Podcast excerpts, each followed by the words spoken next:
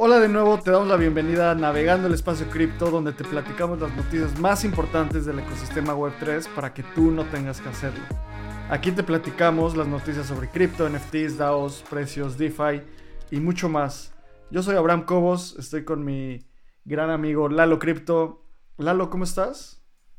Contento, contento, estoy muy contento porque tenemos una semana positiva en el mercado cripto, o al menos el día de ayer jueves tuvimos un rally interesante de, de Ether, Bitcoin se ve sano, también se siente un sentimiento un poquito más positivo que las semanas pasadas, porque ahora el ETF de Ethereum es aprobado. Y vamos a hablar de eso porque creo que es una noticia súper importante y para mí me mantuvo muy hypeado. ¿Tú cómo estás, Abraham? Muy bien, creo que híjole, estamos en esa etapa donde parece que ya estamos saliendo un poquito del bear market. Esto quiere decir que seguro va a haber otra bajada porque acabo de decir eso. Pero, de nuevo, creo que estamos en una etapa del mercado donde el gran foco es construir y creo que hay una gran desalineación entre lo que el mercado general ve acerca de cómo está cripto a las cosas que están pasando. O sea, el mercado ya se olvidó de cripto. O sea, más allá de la gente que está ahorita, si vas a cualquier comida ya no te preguntan. Ahorita es donde la gente se burla de ti, te dice como, qué, qué estúpido, qué mens estás, ¿Por qué, ¿por qué sigues acá? Y esa misma gente en un par de años te va a decir, no, no manches, te hubiera escuchado hace dos años cuando me hablabas de Ether. Entonces siento que estamos en ese punto. Y también creo que empiezan a pasar cosas como, no sé, ¿viste el, podcast que lanzó Lex Friedman con Mark Zuckerberg? Sí, sí, sí, que estaba en el metaverso, ¿no? A mí se me hizo súper interesante porque hace 15 meses veíamos estos como avatars, pero no sé si te acuerdas de los avatars del Wii, que eran muy básicos, así. Yo sentía que eran los mismos avatars y sacan este podcast y las caras se ven exactamente iguales. Muy hiperrealista. Qué emoción. ¿Tú, cómo lo viviste? Porque sé que a ti te encanta todo eso. Mira, yo constantemente escucho el podcast de Lex Friedman y es una de las personas más ecuánimes que hace contenido. O sea, siempre hace preguntas muy inteligentes y platica mucho, pero rara vez como que emana emociones. Siempre es como muy ecuánime y habla así y nunca cambia su tono de voz. Y ahorita que estaba hablando con... A mí me gusta, me gusta porque... atención porque me duermo. Sí, sí, sí, es muy, es muy plano. Y durante este podcast está hablando con Mark Zuckerberg y dice como, estoy muy emocionado, no entiendo qué está pasando, dónde estamos. O sea, genuinamente se ve, se ve como que le está causando algo. ¿Y por qué estamos hablando de esto? Porque creo que esto puede ser el reinicio de la narrativa del metaverso el reinicio de la narrativa del metaverso en... Ya está un poco olvidado el metaverso, ¿sabes? Ya la gente está así como de, bueno, ya eso que era el metaverso ya se fue. Y regresa Mark Zuckerberg sacando este, pues esta nueva tecnología que son avatars hiperrealistas, le llaman Kodak Avatars. Y eso se me hace como súper importante. ¿Y por qué es tan importante para cripto? Porque, ¿qué, pasa, ¿qué va a pasar, Lalo, cuando cualquier persona pueda copiar los datos del Mark Zuckerberg hiperrealista, meterse al metaverso y decir como yo soy Mark Zuckerberg. Bien complicado y vamos a empezar a, vivir ese tipo de identidad digital mucho más presente que la identidad física, ¿no? Va a ser imposible o muy difícil comprobar tu identidad digital sin algunos mecanismos que hemos estado viendo. Claro. Más los deepfakes y todo lo que viene. O sea, entonces creo que estamos en ese punto donde están a punto de converger ciertas tecnologías que van a ser muy importantes para el futuro de, la humanidad. Y eso me emociona mucho, ¿sabes? O sea, como que, como siempre decimos, como cuando, se, cuando convergen varias tecnologías que hoy no están tan relacionadas, es cuando empiezan a haber estas olas de adopción increíbles. Y dicen que van a lanzar este headset que va a costar alrededor de 500 dólares. Entonces, Apple lanzando su, headset, también hablando de... Ellos no hablaron tanto de metaverso, pero pues es lo mismo. Entonces, siento que estamos en ese punto y qué emoción lo que viene. Y pues vamos directo a las noticias, vamos a platicar de, de Gary Gensler que estuvo enfrente del Congreso de los Estados Unidos, los Pudgy Penguins siguen haciendo cosas, creo que es el proyecto de NFTs más activo en el, como en el mundo tradicional, vamos a hablar de su última noticia, vamos a hablar también algo de Aztec Network. Pues bueno, como cada semana empezamos hablando de los precios, dónde estamos parados, como siempre decimos, esto no es ningún consejo de inversión, simplemente es para que ubiques en dónde están los rangos de precios. En este momento, Bitcoin está en 26.859 dólares. Estamos grabando esto un viernes alrededor de las 10 de la mañana del centro de México. Ether está en 1.668 dólares y ha tenido un crecimiento de 4.8% en los últimos 7 días.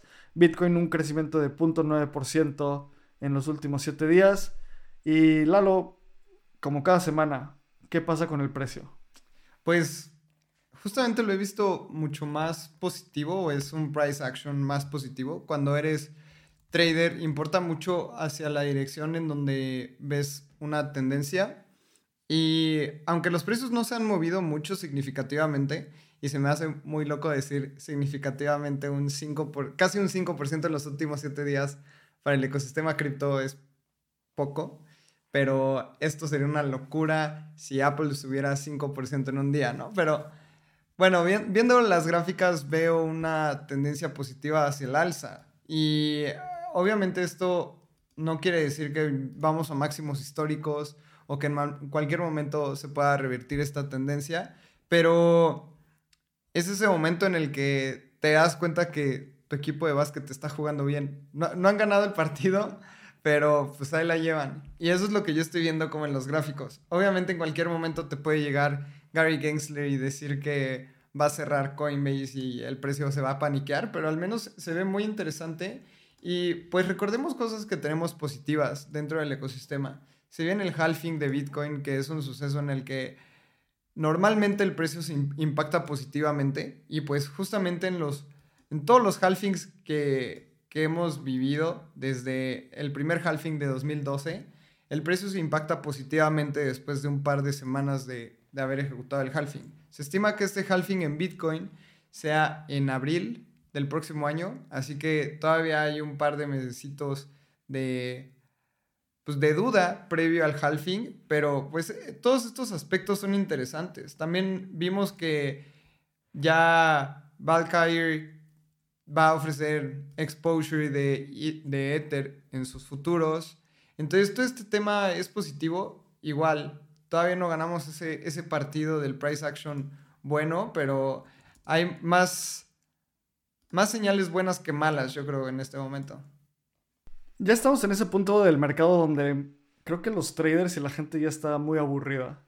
Y eso es bueno, porque después del aburrimiento viene cuando la gente se empieza a, emocionar. Y es ese punto donde más cosas empiezan a salir. Cada semana damos más noticias. Creo que, o sea, si escucharas el navegando hace un año, justo en estas épocas estábamos hablando de todo lo que estaba pasando con FTX, que, que ahora que la habían encontrado a Three Arrows Capital, qué estaba pasando con Celsius.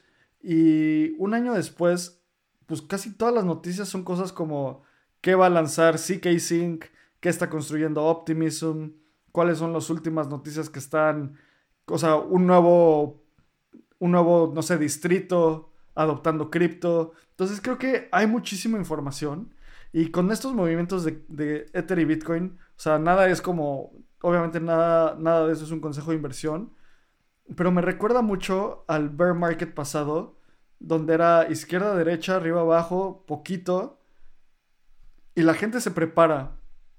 O sea, tal vez infla un poco sus bolsas, acumula un poco de Ether, acumula un poco de Bitcoin o de donde sea que están invirtiendo, recordando siempre, no compren nada que no entiendan, y investiguen antes de comprar.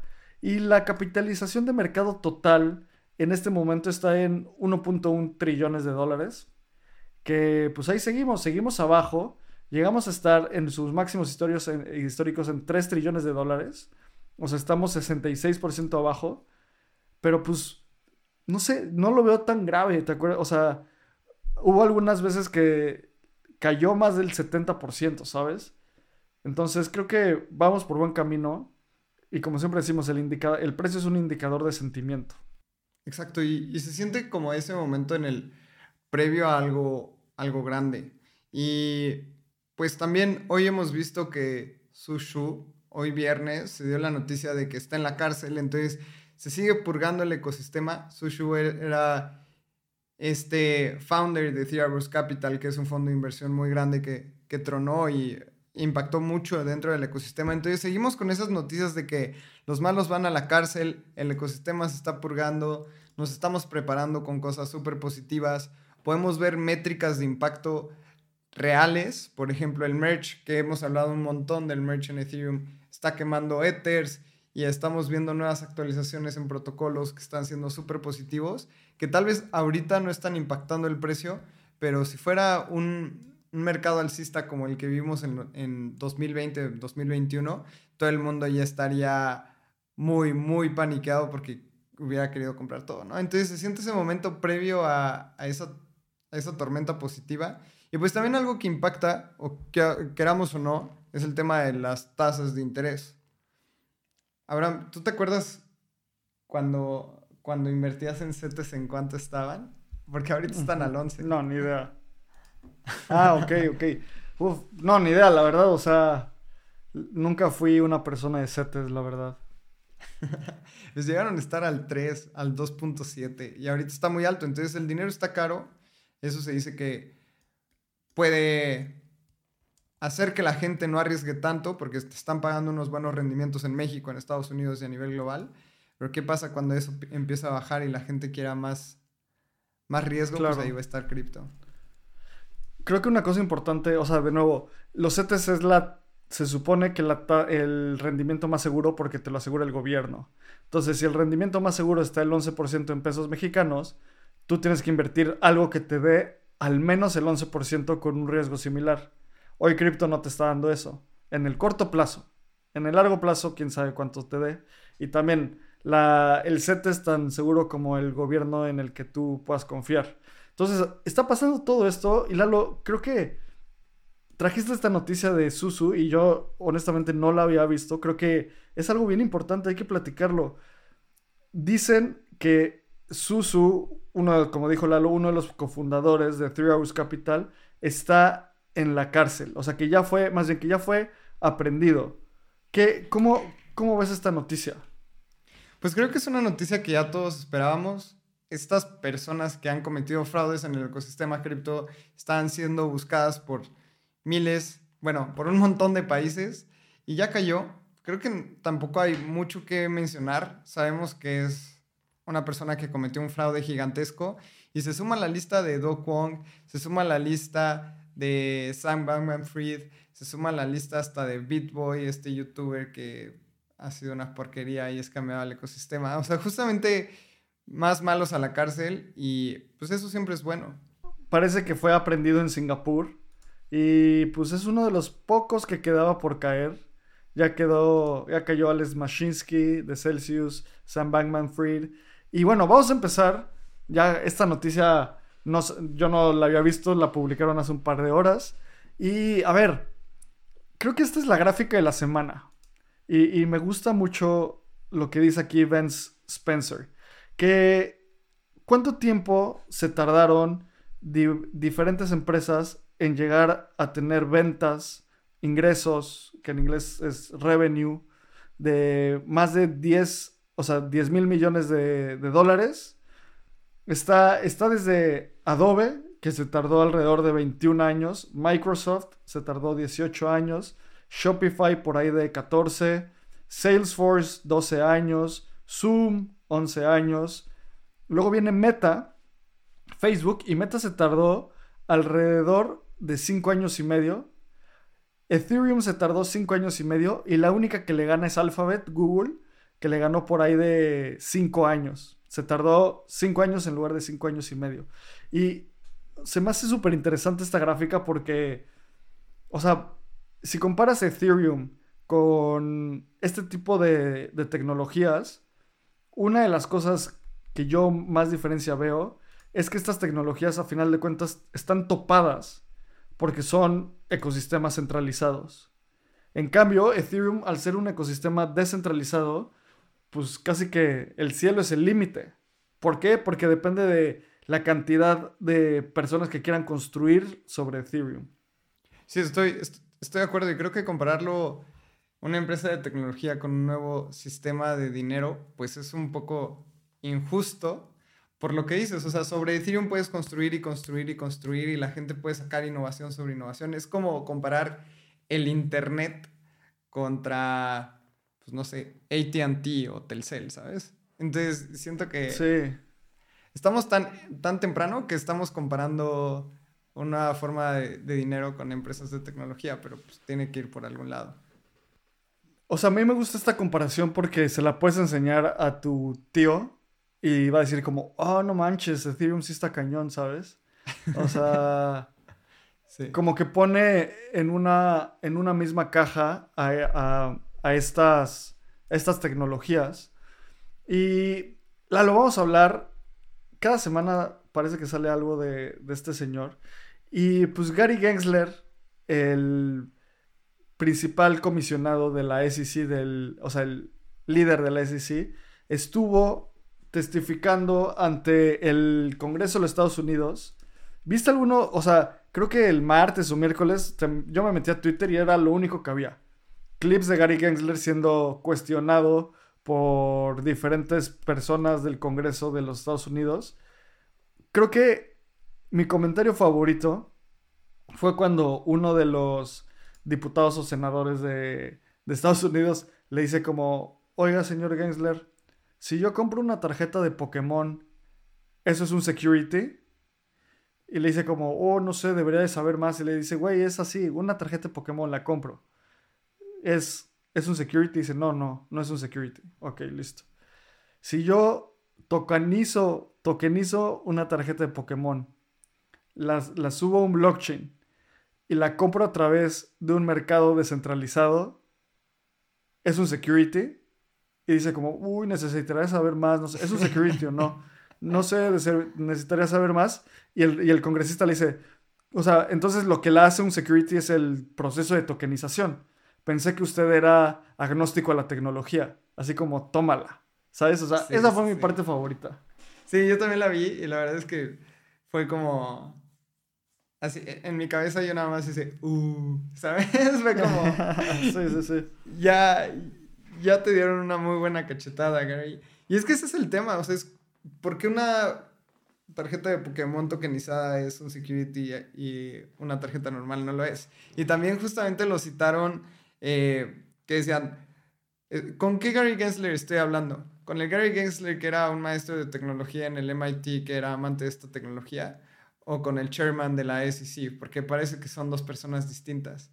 Y Gary, pues obviamente dijo, no, pues somos la misma persona, a menos que hayas hablado con, con mi gemelo idéntico que tengo, ¿no? Pero, pero también fue como, a ver Gary, cuando tú, tú asumas esta posición, tu postura fue completamente distinta. ¿Qué es lo que te pasó y por qué lo estás haciendo? Entonces, seguimos con esta teoría de que Gary Gensler es un títere más de, de alguien muy poderoso dentro del gobierno y se pues, está jugando el juego que le dijeron que tenía que jugar, pero qué triste que tengas una opinión tan clara sobre la tecnología, te dan una nueva posición y tengas que cambiarla por completo y ahora ser como el chico malo, ¿no? Pero sí, la verdad es que a mí me gustó muchísimo cómo le dieron esas, estas cachetadas de guante blanco a, a Gary Gensler y pues cada vez se debilita más. Siento que ya es solo un chiste ante los congresistas y los políticos.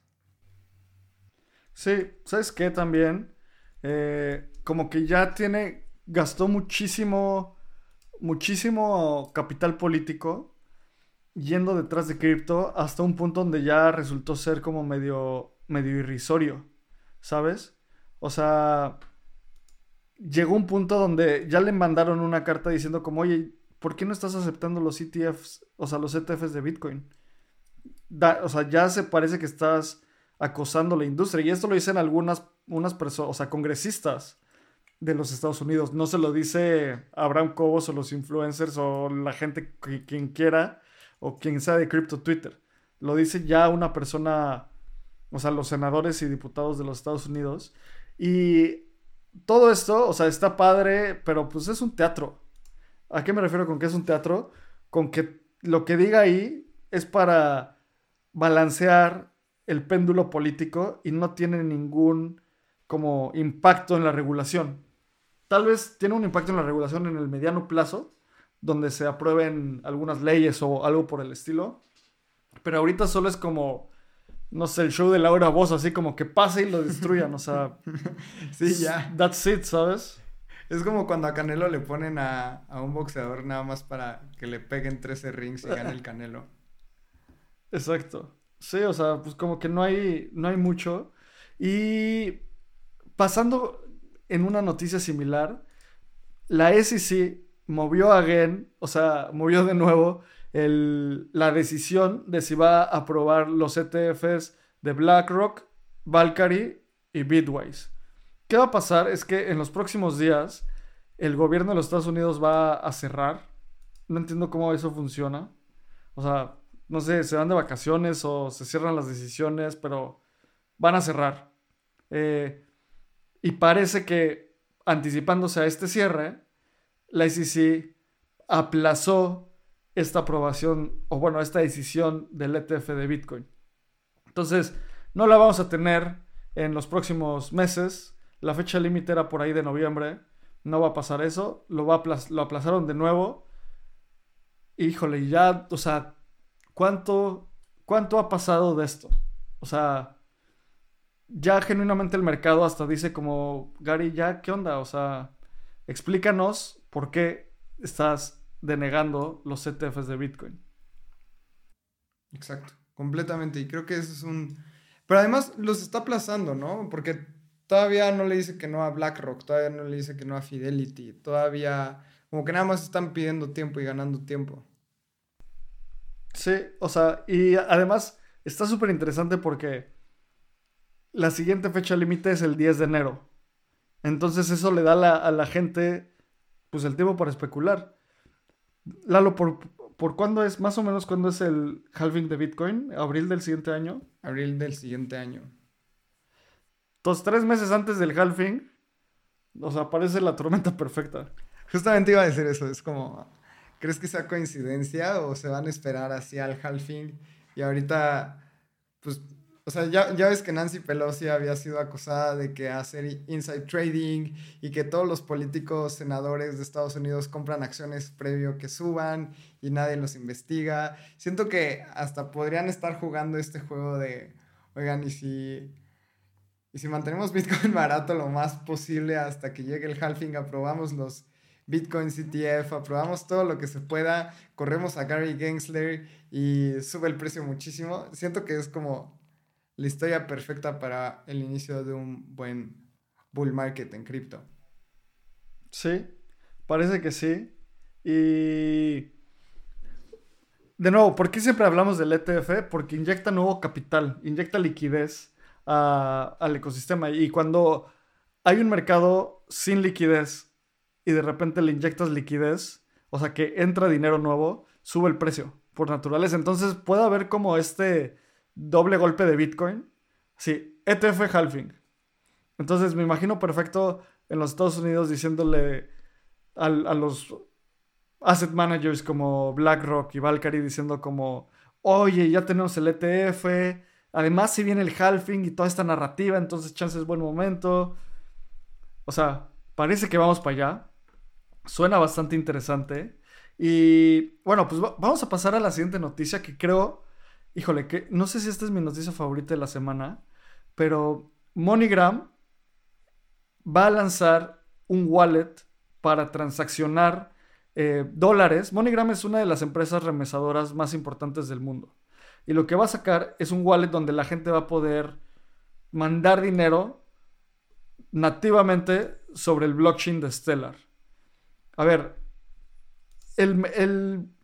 la brecha, o más bien el mercado de remesas entre México y Estados Unidos. Ese corredor es uno de los corredores, es el corredor de remesas más importante del mundo. ¿Cuánto vale Lalo? Alrededor de 60 billones de dólares. 60 billones de dólares. Ajá, eh, entonces, es un mercado gigante. Y MoneyGram ya mueve una gran cantidad de este dinero. Sabemos que, que Bitso mueve por ahí del 3%, también utilizando algunos partners como, como MoneyGram. Y van a lanzar este servicio nativamente sobre Stellar. ¿Qué opinas de esta? O sea, ¿qué? O sea, se me hace algo obvio que va a pasar. No sé si MoneyGram lo va a lograr, pero este tipo de, de productos es algo que el mercado necesita. Oye, no, de hecho estoy, o sea, quiero justamente eh, mencionar esto. O sea, justamente en al primer semestre del año, sí, fueron 30 mil millones de dólares al primer semestre del año, este año pues, de remesas Estados Unidos-México. Entonces, si seguimos con la tendencia, llegamos a los 60 mil millones de dólares. Pero se espera que haya un incremento obviamente en, Navidad, en esos periodos de cierre de año en donde hay un mayor número de remesas, entonces el país está esperando entre el 65 y 70 mil millones de dólares este año, llegando a un récord. Imagínate eso, es, es, es la segunda, es el segundo mayor aportador al PIB de México, las remesas. Y el primero es la industria petrolera. Así que es una industria gigantesca y pues normalmente una remesadora cobra entre, en, bueno, en Latinoamérica entre el 3 y el 7%, llegan hasta el 10% y pues hay remesadoras super abusadoras que te cobran el 15%. MoneyGram está entre el 5 y el 3% dependiendo de los servicios que, que, quieras utilizar. Y Abraham, ¿a cuánto crees que se pueda reducir esta, esta tarifa utilizando Arbitrum? O no sé, cualquier Layer 2. ¿A cuánto, cuánto pues puede ser tu costo de transacción? Casi cero, lo que quieras cobrar al usuario, ¿no? exacto, es como, ¿cuál es tu CAC? ¿Cuál es tu costo de adquisición de usuario? ¿Cuánto pagas en marketing? Eso mételo al fee y que 1, 2% en lugar de cobrar 15% que hemos visto. Eh, hay países que te cobran después todavía un impuesto como Colombia, pero no, es, es una locura. Yo creo que remesas con cripto es algo de lo que más me está gustando y pues de lo que estábamos hablando antes de grabar, yo creo que me voy a ir aquí a Guanajuato a, a ver cómo es que la gente hace remesas porque se me hace muy fascinante. Sí, sí, sí, sí. Creo que, o sea, este es uno de los casos de uso más importantes que puede existir para cripto en México específicamente. Es muy emocionante. Y, a ver, que lo haga MoneyGram es como si, no sé, bueno, literalmente como si Banco Azteca sacar un servicio de remesas eh, conociendo todo el contexto. Probablemente hoy en día puede que sea el mejor, sean los mejores jugadores para lanzar esto, pero yo veo muchas oportunidades porque esta, MoneyGram no es una empresa de tecnología y además están utilizando Stellar de nuevo, que entiendo por qué, pero solo, o sea, eso no libera el dinero de las personas. Como va a funcionar es que la gente va a bajar un, app va a verificar un poco de unos pocos detalles y de ahí va a ir a, su lugar de MoneyGram donde la gente le puede depositar y le va, a le va a llegar directamente a su celular. Entonces, una gran noticia, un gran experimento. No sé si le vaya a ir bien a MoneyGram con esto, pero pues, pues a ver. Ve, y checa, checa este, este dato porque también se me hizo súper interesante el tema de remesas. Dice, un 99% del total de ingresos por remesas fue realizado por transferencias electrónicas, mientras que los envíos por efectivo representan solo un 0.8% y pues es, es, obvio, no sé si podamos catalogar transferencia electrónica a una transferencia cripto o blockchain, yo creo que ya hay que empezar a separar eso, pero imagínate que blockchain agarre el 5% de esas 99 e, es un mercado gigantesco, es 3 mil millones de dólares si agarras el 5% con, con blockchain. A mí esto me emociona muchísimo porque además sabemos que es un mejor dinero. Creo que las personas que están escuchando Espacio Cripto ya han entendido un poco más sobre, sobre el sistema monetario en general. Y pues, si tu mamá cumple en un domingo y tú le quieres mandar dinero por MoneyGram, no lo puedes hacer, pero con blockchain es posible. O sea, y, eso es un ejemplo muy burdo, pero imagínate que quieres hacer un envío en viernes a las 8 de la noche, sábado, domingo, cripto no para, el ecosistema blockchain no para, los bancos cierran. qué hueva ir a caminar hasta el centro de, de tu pueblito a recoger la remesa. Yo creo que ya vamos a empezar a ver muchísimo el tema del dinero electrónico y pues sabemos que blockchain es una solución nativa para esto. Vamos a ver cómo evoluciona. Estoy empezando a sentir algo por las remesas, Lalo. ya me estás convenciendo. es un mercado muy grande. Sí, sí, sí. Vamos a hablar de eso después del, navegando. Eh, a ver, la siguiente noticia, hablando de lo que decías de Arbitrum, 59 millones de dólares los recupera la fundación de Arbitrum por gente que no claimeó su airdrop. Quiero dejar tres segundos de silencio por toda esa gente que no, nada más tenía que picar un botón y se perdieron en total 59 millones de dólares por eso. O sea, pues ni modo, que menso se les fue y el Arbitrum Foundation feliz recupera eso. Completamente. Y para toda la gente que nos escucha, hay una herramienta y esto no es anuncio ni shilling ni nada, pero hay una que se llama Earnify y ustedes pueden ir ahí, poner su dirección acepta Ethereum, Cosmos, Binance Smart Chain, cualquier EVM, entonces en este caso hubiera sido Arbitrum, y te dice los, todos los airdrops que eres elegible. Y ya tú puedes ir a claimearlo, lo puedes seleccionar y puedes ir a cobrarlo.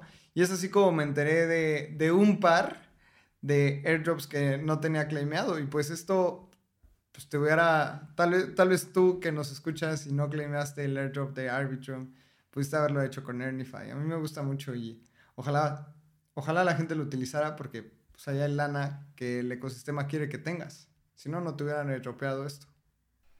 Ya me dio como FOMO de que alguna de mis carteras no lo haya claimado. ahorita, ahorita voy a ir a ver, pero según yo sí claimé todo. Y, o sea, la gente tuvo seis meses para hacerlo. Está, está cañona la psicología humana. Te regalan dinero. Literalmente, ya lo tienes. Solo tienes que picar un botón y no lo hicieron. Pero bueno, y así, o sea, hoy viernes 29 de septiembre fue el último día para llenar tu documento de reclamo ante FTX. Entonces, pues ahorita lo voy a tuitear obviamente en viernes, pero hoy fue el deadline. Y también hay muchísima gente que no lo está claimeando, así que así sean 50 dólares, pues vale la pena ver cuánto recuperamos. Y creo que lo que más importa es que pues el dinero no sé qué en Sam Bankman Fried o sé qué en estos scammers, que lo reclame todo el FTX ya medio legítimo que es la empresa que nada más está buscando regresarle dinero a los usuarios y pues ¿para qué, para qué regalarlo? ¿Para qué, ¿Para qué permitirle a este tipo de personas que se queden con tu dinero? El CEO que también ha hecho otras reestructuras que básicamente entró con, con un bate en una mano y con un sniper en la otra contra Sam Bankman Fried y todos sus sus secuaces.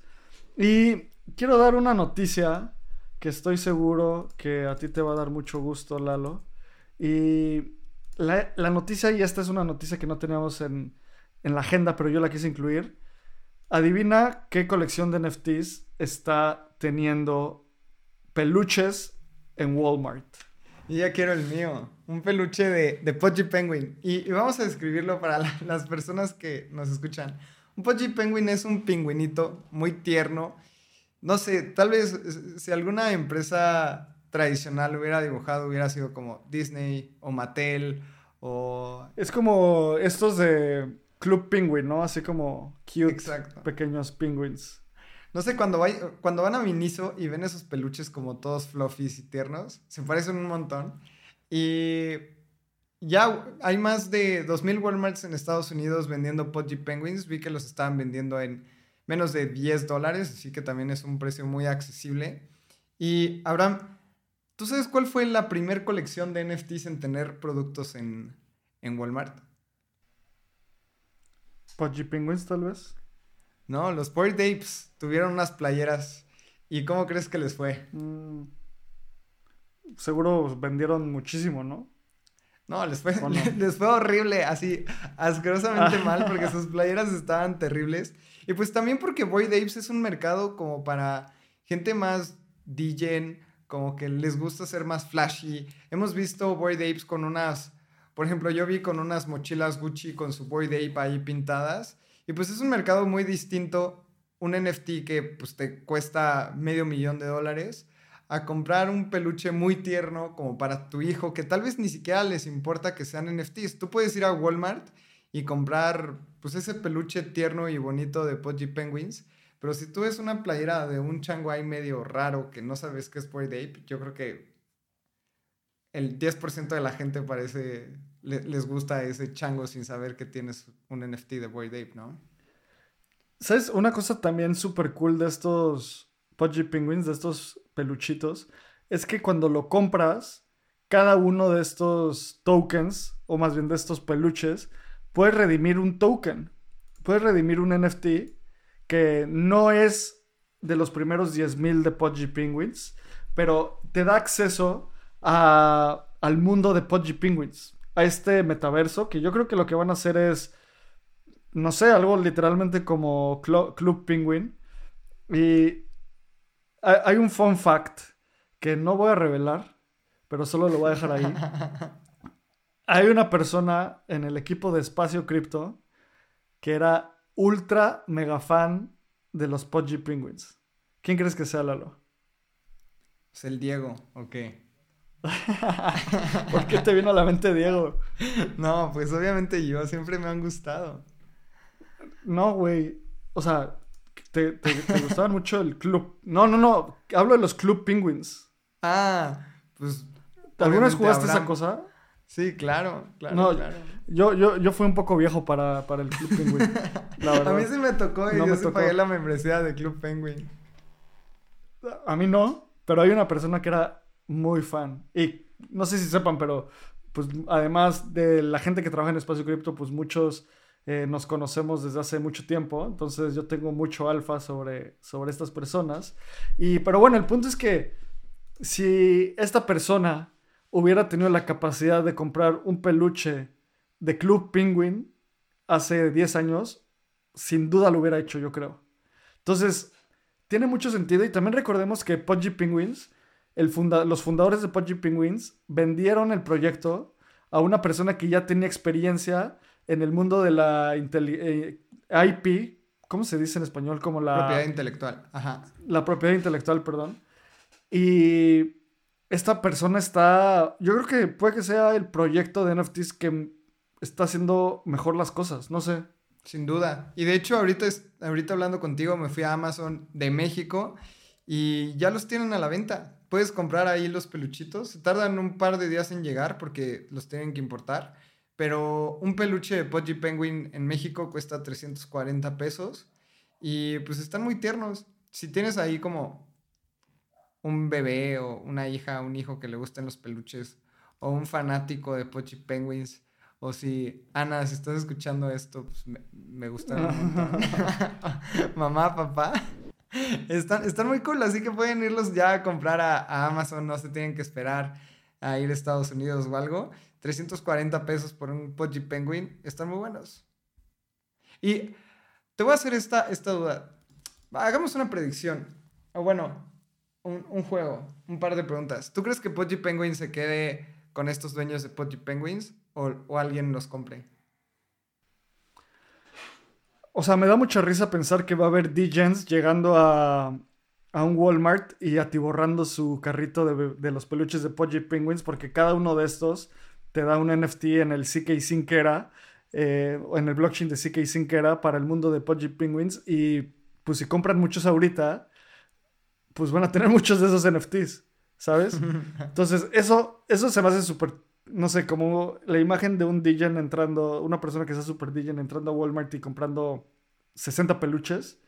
Está medio, está medio absurdo y muy como americano el, consumismo que esto es, pero puede pasar. Eh, yo creo que lo que hace esto es que a la, a la gente que es DJ solidifica la narrativa de que Pudgy Penguins es un proyecto serio porque lo que está haciendo es expandir su mercado. Entonces, es como si Bored Ape sacara una caricatura de tipo Rick and Morty. ¿Sabes? Exacto. es un mercado, no es una playera en Walmart de 10 dólares. Exactamente. O sea, entonces, creo que es un move inteligente y también el mercado de juguetes es un mercado gigante. en Estados Unidos. Gigante, gigante, gigante. Bueno, en el mundo, no solo en Estados Unidos. Entonces, se me hace un move muy inteligente y mi predicción es que Degens are gonna be Degens, always. Eh, probablemente subió el, floor price de Pudgy Penguins, que no sé, ahí si quieres, chécale y, y, danos ese dato, Lalo. Y, pero va a haber más gente con acceso a esto. Y de nuevo, lo que a mí más me emociona es la conexión entre CK Sinkera, el peluche y el mundo virtual. Porque eso no lo hemos visto antes.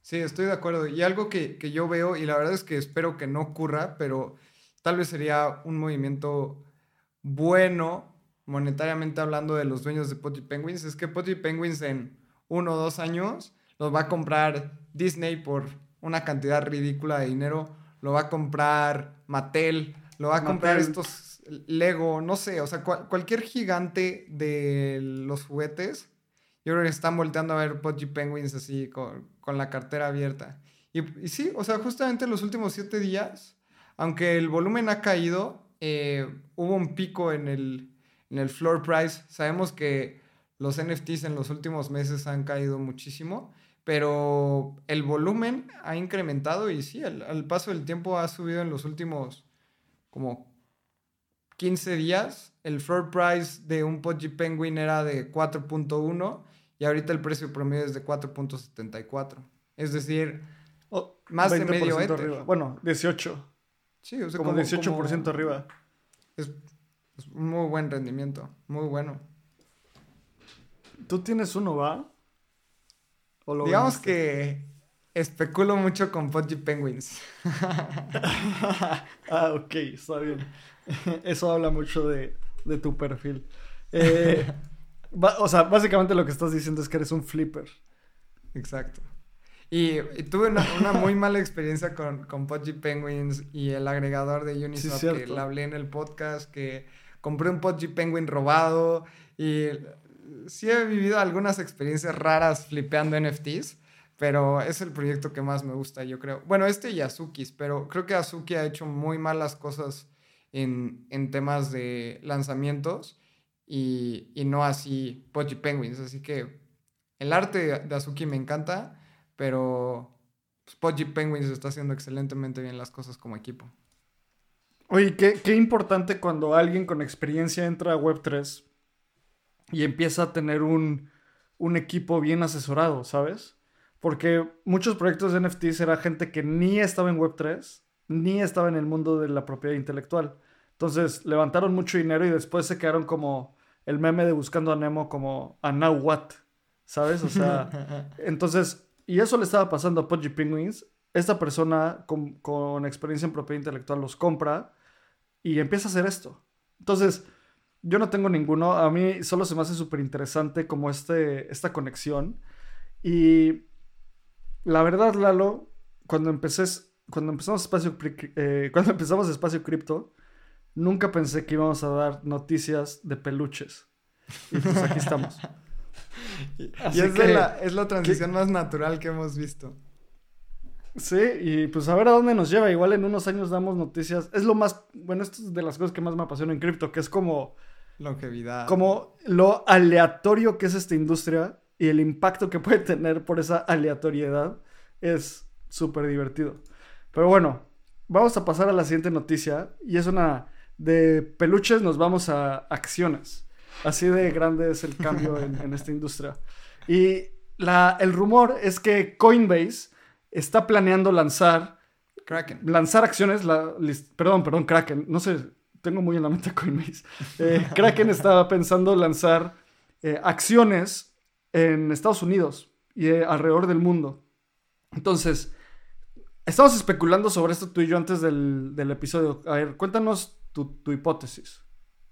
Ok, Kraken ya tiene una licencia que le permite la compra y venta de acciones en Reino Unido. Y esto ya está listo y todavía no lanzan el producto. Pero una empresa cuando busca una licencia e invierte una lana en eso es porque seguramente quiere hacer ese movimiento. Se dice que para 2024 Kraken quiere estar comprando y vendiendo acciones en Reino Unido y en Estados Unidos. Justamente en Estados Unidos se está aplicando para una licencia de, broker que es en México como una licencia de casa de bolsa para poder comprar y vender acciones tradicionales de una manera eh, regulada. No sé si recuerdas, ahora, hace un par de, de años, tal vez uno o dos, cuando Tesla empezó a comprar Bitcoin, en Binance y otros exchanges tú puedas comprar acciones tokenizadas de Tesla o de Coinbase. Luego las deslistaron porque eran securities. sí, o sea, eso fue como... Eh, entra Gary Gensler y todos le tuvieron miedo y creo que era el movimiento correcto de deslistarlas. Ahorita lo quieren hacer de una manera legal y yo me imagino un Kraken estilo eh, Robinhood, en donde tú puedas comprar Tesla, puedas comprar, comprar Apple, pero también puedas comprar Bitcoin, puedas comprar Ethereum. Y pues estamos viendo esta transición en donde había una línea muy clara entre empresas cripto y empresas tradicionales de finanzas y esa línea se está borrando y borrando y borrando. Sí, creo que una cosa importante es que, a ver, Kraken es nativamente una empresa de tecnología. Robinhood nació como una empresa de tecnología, pero las casas de bolsa no son empresas de tecnología necesariamente, ¿sabes? No nacieron así, han ido evolucionando. Estos grandes brokers como Charles Schwab, Fidelity, GBM en México, por ejemplo, no nació como una empresa de tecnología, nacieron como empresas financieras. Kraken tiene una gran interfaz. Coinbase tiene una gran interfaz. Para la gente que quiera tradear, puede que sea de las mejores interfaces para tradear. Y yo creo que va a haber un punto donde un, exchange va a ser un stock exchange, o sea, un exchange de acciones, un crypto exchange, un FX exchange. O sea, todo converge hacia allá. Entonces, se me hace un movimiento bien interesante porque si el primer jugador que como o sea, que está en cripto y ofrece acciones es un exchange, el siguiente paso es que las acciones se tokenicen. Y en ese punto todo cambia. ¿Por qué todo cambia? Porque en cuanto tokenizas una acción, ya no tienes que tradear con Kraken. De una, o sea, cuando tokenizas una acción de una forma bien hecha, ahora puedes ir directo a Uniswap y tradear. Imagínate, Lalo, que en unos 15, 10 años va a pasar algo así. Se van a tokenizar, Nasdaq va a tokenizar todas sus acciones y lo que va a hacer es que va a desarrollar en Uniswap un hook que va a decir, estas acciones solo se pueden tradear en estos horarios o estas acciones tienen estos limitantes y eso ya lo pueden hacer hoy con los Uniswap hooks. ¿Te acuerdas a esa noticia que dimos hace un par de meses que era que básicamente Uniswap abría las puertas de desarrollo para que cualquier persona pudiera parametrizar estas cosas que le llamaron hooks. Y es, muy emocionante porque es como hace 20 años la gente hacía la distinción de, ah, somos una empresa de Internet. Y ahora dicen, somos un startup. Y ya asumes que tiene un, un elemento de Internet. En un futuro vamos a decir, ah, sí, soy un crypto startup y ya la gente, o, un AI startup, y ya, simplemente esas tecnologías como son tan líquidas, toman, tocan tantas esquinas, van a estar dentro de los modelos de negocios. Y bueno, me fui muy lejos hablando de 10 años sin tokenización, con un rumor de que, de que Kraken va a ofrecer acciones, pero bueno, para allá es donde yo creo que va esta cosa. Sí, también, también es bien relativo el tema de tokenizar, porque sí, tokenizar es tener un registro en la blockchain de que una acción tiene un registro específico.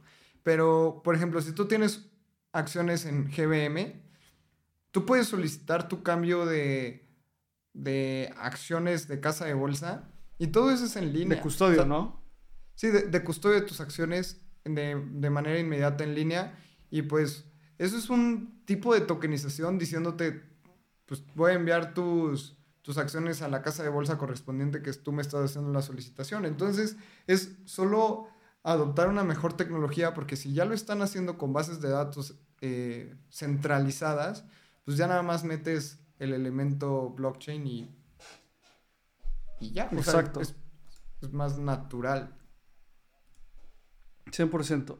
Vamos a la siguiente noticia. Una noticia bien emocionante y un poco más técnica. Y es que Chainlink, hace unas semanas dimos esta noticia del, eh, de que Chainlink estaba sacando su cross-chain protocol Y ahora ya lo puedes utilizar en Base o no. A ver, nosotros no utilizamos el, los oráculos per se. O sea, tú como usuario no interactúas con un oráculo. Pero siempre que estás interactuando en DeFi, atrás hay un oráculo. Es como cuando tú estás, cuando prendes un foco en tu casa, tú solo ves la luz, no ves la planta en Parras, Coahuila, termonuclear que genera esa luz, ¿sabes? Un oráculo es algo así, o sea, está detrás de todo esto y si lo utilizas y es importante porque un oráculo es la forma en la que diferentes cadenas y el mundo físico se comunican con el blockchain y ahora este, esta, este protocolo que Chainlink lanzó ya puede ser utilizado, o sea, ya es nativo en Base. Creo que esto es una gran noticia y también a mí algo que me gusta un montón y lo que estamos viendo es muy rápido, es esta adopción de protocolos importantes en el ecosistema de Base. Y pues es un paso muy sencillo porque ¿quién está detrás? Coinbase. Si quieres quedar bien con Coinbase o al menos quieres estar dentro de las blockchains que tienen una muy buena infraestructura, tienen un muy buen equipo, tienen experiencia, etcétera, pues te vas a ir a este tipo de cadenas. Así que no, no se me hace extraño ver a Chainlink expandiéndose a Base. Y Abraham, no sé si recuerdas ahora cuando Vault se volvió algo como muy mainstream y que toda la gente quería comprar Vault. Para hacer un bridge, tú tenías que enviar tus criptos a una dirección específica y cuando enviabas tus criptos a esa dirección, te hacían el cambio directo a, a Base. Pero esto es como, como super época de las cavernas, no sé, o sea, no sé cómo decirlo, súper austero. Y así de rápido está creciendo el ecosistema de, de Base. Así que no me sorprende y me encanta ver esto y yo creo que va a ser uno de los ecosistemas que más rápido se desarrolle en, pues sí, en la historia de, de cripto, en mi opinión. Sí, fue, fue el, ha sido el ecosistema que más usuarios ha adquirido en, o sea, tipo, llegaron a millones de usuarios en un par de semanas, cosa que no, nunca había pasado. Y creo que fue porque cosas que hemos visto que han pasado en Base, Bolt y este meme coin, Frentech, esta cosa que hablamos hace un par de semanas que resulta que ahorita es lo más hot en cripto y creo que deberíamos hacer un... Es más, hablemos el siguiente episodio tú y yo de Frentech y todas estas redes sociales sobre sobre el, sobre el blockchain, estos nuevos episodios que tú y yo estamos haciendo. Creo que es bien importante y bien interesante ver cómo funcionan eso. Bueno, el punto es que está pasando en Base. Entonces, es una bola de nieve. Y es, los usuarios atraen proyectos que construyen para más usuarios, que atraen más proyectos, que atraen más usuarios y así se van. Entonces, esta, esta cadena de Base está siendo súper importante. Y bueno, vamos a dar algunas de las últimas noticias esta noticia a mí en particular me pareció de lo más emocionante de esta semana. Y es que el gobierno de Buenos Aires va a lanzar unas identificaciones digitales y ahí en esta plataforma vas a poder sacar certificados de nacimiento, certificados de, matrimonio y una de las cosas que se me hace más interesante es que no es, no es uno de esos proyectos que dice como, ah, sí, vamos a utilizar blockchain y al final es una base de datos, ¿no? Esto va a estar con un wallet que se llama Quark ID sobre CK Sync Era. Esta es la segunda noticia que damos de CK Sync Era esta semana. La primera fue la de Pudgy Penguins. La segunda es esta. Sabemos cómo el ecosistema argentino tiene tanto, tanta atracción y tanta demanda por cripto. Esto se me hace como increíble. Se me hace el siguiente paso de esto es que en ese mismo wallet integren un bridge a Arbitrum y te puedas conectar a Uniswap. Exacto. Sí, a mí, a mí también me emociona mucho y hace un par de semanas que fui a, a Ethereum Argentina, había ya un booth sobre este tema. Y a mí se me hacía un poco hasta, hasta dudoso hasta que hablé con el equipo y me explicaron cómo lo estaban haciendo y que era tecnología Zero Knowledge en CK Sync y justamente el equipo de CK que estaba a un lado de ellos, validando y explicando por qué lo habían hecho juntos. A mí esto se me hizo un no-brainer y me encantaría recalcar el apoyo que, está teniendo Buenos Aires ante la adopción masiva de este tipo de, de tecnologías, porque justamente sé que el equipo de, de Izquipu que está detrás de, de Ethereum Argentina tiene una muy buena relación con el gobierno de Buenos Aires. Ahora, Buenos Aires, y, bueno, ayudan en, en, la creación de estos eventos masivos en personas en Argentina. Ahora, Buenos Aires lanza su, su ID en blockchain. Y esto es todo lo contrario de lo que hemos visto en Estados Unidos, como el gobierno en Estados Unidos ha parado la innovación dentro de, blockchain y en Argentina lo están tomando y lo están, o sea, lo están abrazando con toda la fuerza que puedan, porque pues la innovación es la manera de seguir en este camino y yo creo que eh, también obviamente es un gran eh, potencializador de economía. Así que esta noticia a mí también me gusta muchísimo, creo que es el inicio de muchas ciudades y muchos países adaptando esto para hacer esta tecnología y qué gusto verlo en Latinoamérica. Sí, creo que es uno de esos momentos que puede llevar esta tecnología al siguiente nivel, ¿sabes? Me da mucha emoción, muy feliz por todo lo que pasa en Argentina. Y bueno, vamos a dar un, par de flash news, que son cosas importantes que también pasaron esta semana. Y la primera es que Aztec lanza su sandbox, eh, el Aztec Sandbox. Aztec es una, un layer 2 con Zero Knowledge Proofs completamente integrada. Es como si Monero estuviera con los contratos inteligentes de Ethereum. Y sacaron varias librerías, sacaron varios elementos como el Aztec Node, Aztec CLI, Aztec RPC Server, o sea, varias cosas para empezar a construir sobre esto. Creo que me, emociona Aztec. Es un proyecto que, o sea, me gusta pero me asusta porque el día que los reguladores entiendan que es Aztec, como que, híjole, van a decir como, ¿cómo? O sea, privacidad completamente nativa en Ethereum, no se van a, no van a entender qué está pasando. Si de por sí es un poco complejo para que los reguladores lo entiendan, pues a ver qué onda. Estoy de acuerdo. O sea, me gusta mucho Aztec y de hecho, recuerdo hace un par de meses que me dijiste, oye, ya tienes tu cuenta en Aztec y yo, sí, ya. A ver, ahí te van algunos fondos para probarlo, ¿no? y estábamos como enviando y recibiendo fondos. Yo también en ese momento que me di cuenta que, bueno, o sea, como que me cayó el 20 y pensé en los reguladores, fue como, fuck, creo que no debería estar interactuando con Aztec con una billetera que utilice normalmente, porque en una de esas aplican la de la de Tornado Cash y todas las personas que han interactuado con Aztec entonces deben de eh, reportar todos sus ingresos por el resto de su vida. Y es como, no, no quiero hacer esto. Pero, pues la privacidad es un tema súper importante en blockchain. Justamente he estado dando clases de, todo esto y la gente y, los alumnos sí están muy sacados de onda en el sentido de, que pues, es público todo. Yo puedo ver cualquier wallet si tengo pues la identidad de esa persona y ser súper chismoso de todas las transacciones que han hecho, que pues tampoco está tan chido. Sí, no, para nada, 100%. Eh, necesitamos privacidad en cripto. las pruebas de conocimiento cero, los CK eh, Zero Knowledge Proofs, definitivamente son algo importante. Vamos a ver cómo se integran. Y vamos a ver las últimas dos noticias. Y es que ya se una corte aprobó el plan de BlockFi para pagarle el dinero a los usuarios. Todavía no saben cuánto, pero ya se aprobó este plan. O sea, si tú tenías un dólar, todavía no saben cuántos centavos te van a quedar. Si tú tuviste dinero ahí, estate, pon atención porque vas a tener que continuar con este proceso. Yo creo que al menos un par de años, tal vez desafortunadamente, al menos varios meses. Y bueno, la última noticia del día es que parece que los hermanos Winklevoss lograron sacar algo de dinero de su de Gemini justo antes de que quebraran todo este este drama con Genesis y Gemini Earn y dicen que sacaron gran una bueno 282 millones de dólares para poder protegerse un poco de los riesgos que veían venir y proteger un poco de los fondos de los usuarios.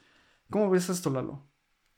Pues creo que es bueno. O sea, obviamente es bueno que la gente esté recuperando el dinero de los usuarios. También creo que Gemini le jugaron muy chueco porque pues se fueron con todos los fondos y ahora ellos han tenido que poner cierta lana para los usuarios, cosa que no está tan chido. Y pues está bien, o sea, mientras más se pueda recuperar, otra vez estamos diciendo, se está purgando el ecosistema, están logrando al menos quitarle el dinero a esas personas que fueron irresponsables con el dinero de los usuarios dentro de los exchanges. Y pues DCG y todo este grupo de empresas de Silver, eh, pues al menos están pagando por lo que lo hicieron. Porque si recuerdas, y no, me acuerdo bien la estructura, pero una empresa de este grupo había quebrado, pero había otra empresa dentro del mismo grupo que tenía prácticamente todo el dinero de la empresa quebrada y es como, no, tú, tú cóbrate con la empresa quebrada, pero pues ya no tiene dinero, entonces ¿qué vas a, cobrarte? Este tipo de jugadas se me hacen de las más bajas que pueda haber. Sí, claro. Y, y pues bueno, la verdad creo que dentro de todos los hermanos Winklevoss han sido muy vocales para recuperar el dinero de los usuarios y pues respecta a ellos. Vamos a ver cómo termina todo este drama. Y pues bueno, esto fue el navegando de esta semana. Para cerrar, Lalo, como ¿qué te anda emocionando ahorita en el espacio cripto? Uf, pues me está emocionando el, price action. La verdad es que estamos viendo recuperación de precios y ver que en los últimos siete días Ether ha subido casi 5% me emociona. Me emociona mucho también ver que hay unas rondas cerrándose en Latinoamérica y esto no tiene nada que ver con cripto, pero quiero, quiero felicitar al, al, equipo de Albo porque cerró una ronda de 40 millones de dólares en su serie C, que pues es muy buena lana en un mercado bajista también para el ecosistema de startups en Latinoamérica. También hay varias empresas en Colombia levantando ya, anunciando sus rondas. No sé, creo que estamos saliendo como de este lugar muy oscuro dentro y fuera del ecosistema cripto, más bien de la economía a nivel global, y eso me emociona. Pero, pues creo que se vienen varias cositas ahí en, en el ecosistema cripto y no cripto. ¿Qué es lo que más te gustó a ti? Pues mira, creo que yo estoy emocionado por el progreso que está habiendo en la comunidad. Justo esta semana presentamos en el foro de Optimism los resultados de la misión que presentamos y la verdad me dio muchísimo gusto que personas que presentaron ahí, Brichis, presentó Diego de Criptovelocidad, presentó Chuy, que lo acabamos de tener en el podcast. Entonces, siento que, siento que la comunidad en México se está consolidando, seguimos como jalando parejo. Diego ahí nos puso unos comentarios en nuestra propuesta. Creo que está buenísimo que, vayamos por ahí. Y que vayamos por ahí seriamente, ¿sabes? O sea, hace dos años no veías esto, porque tampoco existían estos foros, pero ¿cuánta gente había en México construyendo comunidad en serio? ¿Sabes?